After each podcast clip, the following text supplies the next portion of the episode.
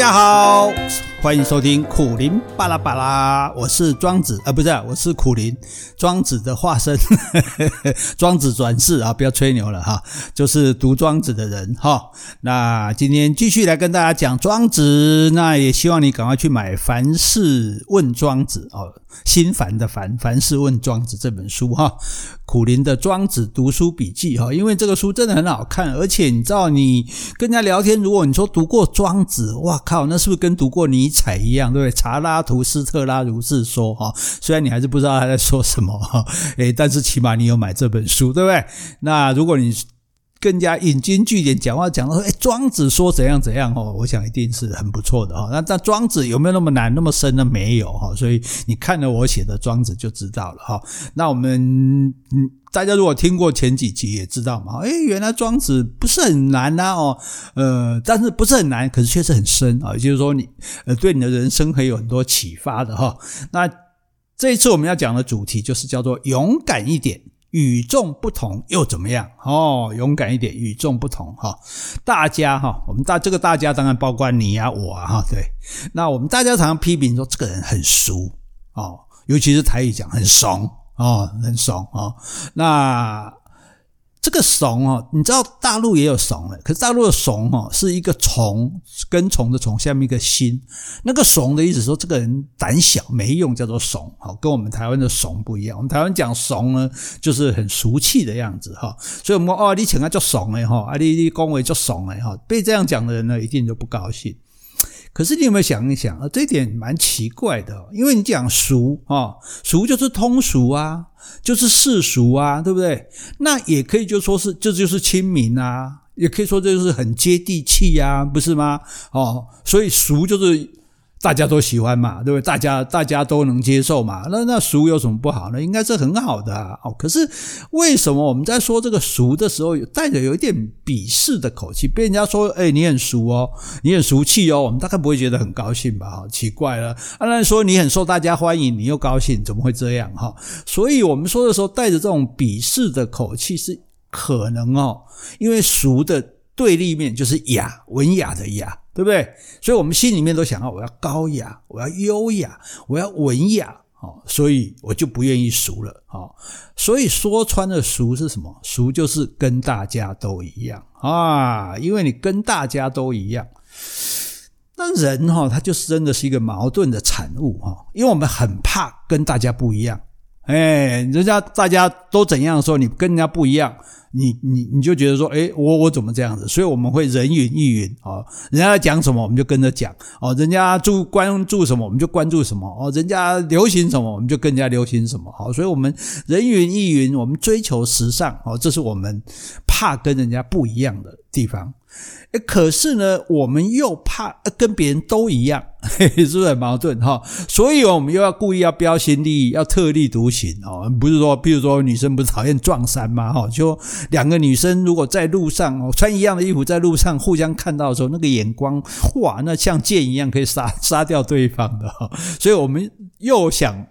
又怕跟大家不一样，又怕跟人家一样，哈，所以这个这两个之间要怎么拿捏，哈，这就是人生的一个大功课，哈，怎么样能够不怕跟大家不一样，或者说怎么样能够不怕跟别人一样，哈，譬如讲很简单嘛，在一个团体里面，不管你是公司啊、学校啊，哦，或者你的社团啊，那你一定不愿意跟大家格格不入嘛，对不对？那显得你自己很孤僻，哦，甚至呢被人家说孤高，哦。啊，你别人说孤高，你不要高兴呢。你说我我孤是孤，但是我是比较高的，我比较高级的。那孤高的意思哦，我跟你翻译就是难搞了，你也难搞了，对不对？那所以你不愿意这样，可是呢，你也不愿意说随波逐流，哦，让自己淹没在一群相似的脸孔里面。人的自我意识还是很强的嘛，对不对？你看一张团体照，先看哪里？先看自己啊，对，你绝对不会先看别人的哈。所以这就是人矛盾的地方哈。那所以呢，你不愿意自己孤僻，又不愿意随波逐流，哈，那你这样左右为难，那怎么办呢？诶，我们来跟庄子学一下哈。庄子呢，庄子最有名的就是跟惠子嘛，对不对？子非鱼，安知鱼之乐？哈，这是中国历史上最有名的辩论哈，那大家都几乎耳熟能详了哈。可是我不知道你有没有发现哦，其实庄子哈根本就是在诡辩。我跟你讲，我以前都是辩论社的，我们诶，我们这个对于辩论哦是稍有研究哈。这个有一次庄子啊，这跟呢惠子在好水三点水一个好解的好水的桥上面游玩。那庄子就先说：“哎呀，溪水里的小鱼悠游自得，这就是鱼的快乐啊！”哦，那惠子你知道吗？专门跟庄子唱反调的嘛！哈，惠子就偏偏跟他抬杠哦。哎，你又不是鱼，你怎么知道鱼是快乐的呢？哦，那庄子就回答说：“啊，那你又不是我，你怎么知道我不知道鱼的快乐呢？”哇，这蛮厉害的哈！哎，对啊，你不是鱼，你怎么知道鱼快乐？可是庄子就讲：“那你又不是我，你怎么知道我不知道鱼快乐呢？”所以惠子。就说，哎，惠子是蛮厉害。他说，我不是你，哦，当然不知道你，哦，所以我不知道你知不知道什么啊？但是你不是鱼，所以你也不会知道鱼，哦，那你不会知道鱼，你就不会知道鱼是不是快乐的嘛？哦，诶，这个好像惠子很有道理，对不对？我不是你啊，我不知道你啊。可是很简单，你不知道鱼嘛？那你不知，我不知你，我就不知道你。那你不是鱼，你更不知道鱼，所以你就不知道鱼是不是快乐的了。哦，所以。这种推论呢，无懈可击。好，先承认我不知道你，再推论你也不知道鱼，当然你就没有资格说鱼是快乐的。完胜哈，你以为吗？完胜了吗？没有嘞。庄子技高一筹。庄子说不是这样哦，你回头想一想，我们刚刚是怎么说的？你刚刚是讲说你怎么知道鱼是快乐的？诶，你不是问我说你你问我说我怎么知道鱼是快乐的？那你已经确定鱼是快乐的了吗？哦，你只是问我怎么会知道而已嘛，哈、哦。那我现在告诉你，我怎么会知道鱼的快乐呢？我就是从这个好水上面知道的啊。嘿嘿嘿嘿，你看庄子是不是在诡诡辩？哈、哦，他不否认自己不是鱼哦，好，不然你就落入惠子的圈套了嘛。你不可能知道鱼的快乐嘛。可是他设了另外一个圈套，他说：“你问我怎么知道鱼是快乐的？”那你就已经假设鱼是快乐的吧？哦，那我只要回答说我是从溪流里面鱼儿悠游自得的样子知道它是快乐的，那你就没话说了吧？不会讲了吧？因为你问我鱼是不是怎么知道鱼是快乐的？好，所以惠子一定很后悔。哈，如果惠子当初问的是说你怎么知道鱼是快乐还是不快乐？哦，哎，庄子去教的不好啊！哦，对，你怎么知道鱼快乐还是不快乐？就你说你怎么知道鱼快乐？那我就讲，你就问我鱼怎么知道鱼快乐？我看了就知道啊！哈，这个。就人家小朋友被人家问说啊，你怎么知道有外星人呢？小朋友说不出个所以然来，就可是他可以理直气壮说啊，我就是知道啊，哈，好，所以那这一段辩论他非常有名，哈。可是庄子这一段故事是在教我们怎么样辩论吗？不是的，啊，庄子那个辩论其实没有很高明，只是抓人家的语病漏洞而已。啊，惠子如果真的问他说，你怎么知道鱼是快乐还是不快乐？他其实就勾美牙，哈。但是呢，他讲这些话，他其实是在。暗中的贬义这个惠子，哦，庄子心里面 OS 哦，应该是这样的啊，我们就是出来玩的啊，啊，我们自己很开心呐，啊，看到鱼当然也会觉得鱼很开心呐，啊，那不就好了吗？啊，你干嘛偏要说什么？我怎么知道鱼很开心呢？还说我不是鱼，怎么知道鱼开心呢？你很无聊诶，那你要不要问我怎么知道小狗是不是很开心呢？我看到小狗在摇尾巴，就知道它开心了啊。那你看这些鱼在水里面游来游去，那行动是很自由的啊，一定也有小虫啊或者水草可以吃啊，对不对？要不然它早就改去别的地方了吧。而且它们也没有惊恐慌张的样子，表示并没有什么敌人会来侵害它哦。啊，那这样如果他们还不开心，那才奇怪嘞，哈。啊，你玩也不好好的玩，你光想逞自己的口舌之能，想展展现你比别人厉害，你真的很无聊诶，而且你很俗诶，很怂诶。诶，这个你看，这都是我替庄子讲的哈。不过重点就在这里，好，我讲说，诶，这鱼很快乐，鱼很快乐，你就说啊，对啊，对啊，鱼很快乐，我们也很快乐就好了嘛，对不对？你看，你底下给他颠尻仔被冲上哈。所以你这样就看出来了，惠子喜欢的呢是人为的辩证。啊，可是孔呃庄子喜欢却是拥有这个大自然的智慧啊，所以一切唯心造嘛哈。那你们既然在玩，那当然是快乐的哈。那鱼儿看起来既然是无忧无虑，那当然也就是快乐的啊。这有什么好怀疑好辩论的呢？啊，而且就算惠子辩赢了，难道鱼儿就会变得不快乐吗？啊，更何况人本来就不会确定知道任何生物啊，包括人类在内是不是快乐的啊？但是只要你觉得它是快乐的。那它在你心里就是了啊。所以，如果你失去了这种自然体会的能力哦，那也未免太可悲了哈。所以呢，为什么我们要称赞一个人不同于流俗啊？也就是所谓的和而不同，和平的和。我们可以跟人家和，但是我们不一定要跟人家同啊。就是说，我们可以跟大家很和谐的相处啊，大家相敬如宾。可是我们心里面自有定见啊，我们不一定要认同大多数人的想法。那一般人呢，因为被自己所学的、所想的限制住了，所所以很容易接纳所谓的主流价值，接纳大众的意见。可是那不一定是人生唯一的道路啊！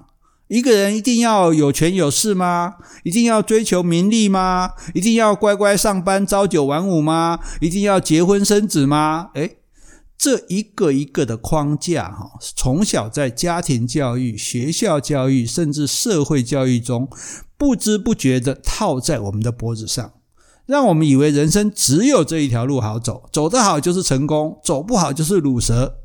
好消息，庄子出现的目的就是要告诉你，并非如此。啊，对于惠子这种只在意自己表现如何，也就是只在意别人观感的俗人。啊，庄子的心里是非常不以为然的，所以呢，借着这一场史上最有名的辩论，哦来嘲讽他一下，这也只是刚好而已。好，那当然呢，惠子还是很厉害了哈，他后来甚至做了梁惠王的宰相哦哈。那庄子听说啊，好朋友发达了，就想去看看他，结果有人就跟惠子说，诶庄子表面上是要来看你哦，其实是要来抢你这个宰相的位置哇。搞得这个惠子坐立不安。庄子来了以后，看到说惠子哦，你怎么那么不安呐？哈，就笑着说：“我跟你讲哦，南方有一种鸟叫做鸢雏，它是跟凤凰同类的，你有听过吗？哦，那这只鸟呢，从南海飞到北海，在这么遥远的路上，不是梧桐树它不会栖息，不是竹子的果实它不吃，不是最甘美的泉水它不喝。”有一天，他飞过一只枭啊，就是这个枭雄的枭的头上，那只枭呢，那只鸟呢，正在吃腐烂的老鼠哦，他很怕这个冤雏啊来抢他的老鼠，就抬起头来哈大叫一声啊！现在呢，你也是想要哈我一声吗？啊，这个故事当然就是庄子编出来的哈，这个就把。惠子比喻成这只吃死老鼠的枭，把自己比喻成那个高高高洁的哈这个冤雏哈，那这也就提醒了世界上很多贪恋名位的人啊，你念之在之的这种世俗的东西啊，这种名利、这种权势、这种富贵啊，在有些人眼里是不屑一顾的，所以你千万不要以为别人都跟你一样，都那么爱吃死老鼠。哦，就像我，哎，我现在说的我是苦苓啊，我有时候写文章批评这个时政啊，那有些人居然在网络上质疑我说，哎，你拿了执政党多少钱？我那时候心里的反应呢，我就跟庄子一模一样，哎，你你你就是个吃死老鼠的哈，也可见呢，就是会提出这种疑问的人哦，他心里面最高的价值就是钱了嘛。从他的思考模式来看，他做一件事、说一句话，显然都不是根据是非正义嘛，而是根据金钱嘛，对不对？你可以挑战我的说法，你可以不赞成我的意见，可你你甚至你居然去怀疑我的动机，而且还说是为了钱。你什么时候在？你请问你在网络写字，人家会给你多少钱？一四五零吗？我是赚一四五零的人吗？哦，实在太可笑了啊！但是呢，这。这样子讲人家的人，你无意中你自己就招认了，你就是一个很爱钱、很容易被收买的人嘛。你的人格就是这么低俗嘛。哦，从你自己提出来的疑问中，你就被验证无误了。哦，所以我们要去批评别人的时候要小心一点。哦，当你尤其在你随便臆测人家动机的时候，人家就会从你的思考方式知道啊，你就是这种人，对不对？哎，所以就像有些人在听说别人的职业的时候，哎。关心的不是说，哎，你工作的内容是什么啊？形态是怎么样啊？你这工作有什么乐趣啊？做起来有什么意义啊？那你未来有什么规划啊？这个行业有什么发展啊？这些都是可以讲的。可是呢，很多人千篇一律问说，啊，啊，你几个月赚多少钱？一个月多少钱？好，对于人家的工作这么多可以关心的地方，你不去关心，就像你看我们 Podcast 里面访问这各行各业，对不对？你看每个行业都有它的乐趣，都有它的意义啊，都有它的发展啊，对不对？都都很有趣啊。那这些东西你都不关心，你光是问说这个月多少，你一个月赚多少钱啊？这样子你问这个问题的时候，你就透露了你自己的浅薄的价值观啊。不是说不应该重视多少钱，但是。工作中应该有更多值得你重视的东西啊，所以这个也就是我们很多人在成长的过程中，陆陆续续被加在身上的框架啊。因为我们的长辈，因为我们的父母的环境里面，大家都在问赚多少钱，对不对？你看，不是吗？媒体上面一天到晚在讨论啊，谁的身价多高多高啊，谁又赚了多少多少钱啊，谁又买了多贵多贵的东西啊？好像只要有钱就是了不起，就是高等的人，就是所谓上流社会。哦那你你为什么从来不说？诶，谁的工作多有意义呢？谁对社会多有贡献呢？谁展现了最多最多的爱心呢？哦，这些不是更值得谈的吗？哦，所以你看，如果我们在不知不觉中就被扭曲了自己原本应该向往的对象、应该追求的目标、应该规划的人生，那这样不是很可悲吗？嗯，好。所以呢，有一次庄子他在濮水上面钓鱼啊，有两个楚国的使者就来拜访他。使者说：“我们大王想要把国事托付给你，好，不知道先生你愿意下山吗？”庄子就说了：“啊，庄子说爱公告不爱懂哈，喜欢讲故事。而我听说你们楚国有一只神龟，已经死了三千年了。”他的骨头呢，还是被人家找到了，好，放在宗庙里面来占卜之用，哦。那我想请问你，这只龟呢，它是宁愿没了性命，只留下骨头来得到尊贵的地位好呢，还是宁愿活着在烂泥巴里打滚好呢？使者说，他一定宁可在烂泥巴里打滚吧。庄子说，那好，你们可以回去了。我也觉得拖着尾巴在烂泥巴里打滚比较好，哦。这个就是庄子的不俗啊！一般人求也求不到的升官发财的机会，即使自己送到眼前来了，庄子也不屑一顾啊！与其每天穿着西装打领带，哦，这当然是譬喻了哈！你不要学惠子来跟我辩论说啊，庄子那个时代哪里有西装领带哈？啊，这个比喻啊，与其每天穿着西装打着领带，装模作样、行礼如仪的在做一些自以为了不起的事情。自以为了不起啊，哈，真正了不起的事情你，你还是可以做的哈。那还不如自由自在、岁月静好的在河边钓鱼啊。对庄子来讲，也或许对每一个人来说，怎么样保持自己心性的最大自由，才是人生最重要的事啊。那我讲这些话的意思啊，不是说你什么事都不能做，做什么事都没有意义哦，而是说你要有自己的目标和理想。在决定做某一些事的时候，你不会受到别人的左右，也不会违背自己的良知，更不会感觉心灵受到拘束。哦，简单来讲，你没有觉得不自由哦。孔子的说法就是：邦有道则仕，邦无道则隐。就国家上轨道的时候，出来做官。国家乱七八糟的时候，我就躲起来，我就隐居哈。如果是太平盛世啊，贤君良相啊，那你当然可以考虑出来做官嘛，哈，实现自己的抱负。但是如果是天下大乱，奸佞当道，那你当然只好躲起来等待机会啊，哈。可是庄子哈，他就观察他身处的这个战国时代，大家杀来砍去，哦，抢地盘，占城池，不惜尸横遍野，血流成和。那这些国王怎么可能重用像孔子、孟子这种讲仁义道德的圣人呢？对不对？一定是被苏秦啊、张仪啊这种鼓吹用兵打仗、攻城略地的才会受到重用吧，也才会造成当时的战乱连连、民不聊生。所以庄子当然不愿意做官啊，当然不愿意随波逐流哦。那以当时各国情势的发展来看，庄子的选择呢，果然是比较正确的。果然，他的智慧是比较高的，哦也果然，他和一般世俗的观点是不一样的，哦所以尽量让自己和别人不一样啊，这是我们一辈子都要努力的事，啊，我跟你打赌啊，如果庄子还活着，他一定会跟你这样说的。好，反正你也没办法叫他起来问。好，这就是跟大家今天跟大家讲的庄子哈。庄子呢，这个让我们了解，哎，我活着在烂泥巴里打滚比较好。你的宝贝对我来说呢，只是一只死老鼠。好，那你怎么知道鱼是快乐还是不快乐的？好，所以呢，这里说出了我们。做一个人哈，你要有自己的想法啊，有自己的思考，这是很重要的哈。那刚刚讲到那个鸢厨哈，它只只有梧桐树它才停，只有竹子的果实它才吃。那为什么竹子的果实有什么稀罕的？我们稍微延伸一下哈，因为我们毕竟也是自然生态讲师哈。竹子不是不会开花吗？那竹子怎么会有果实呢？啊？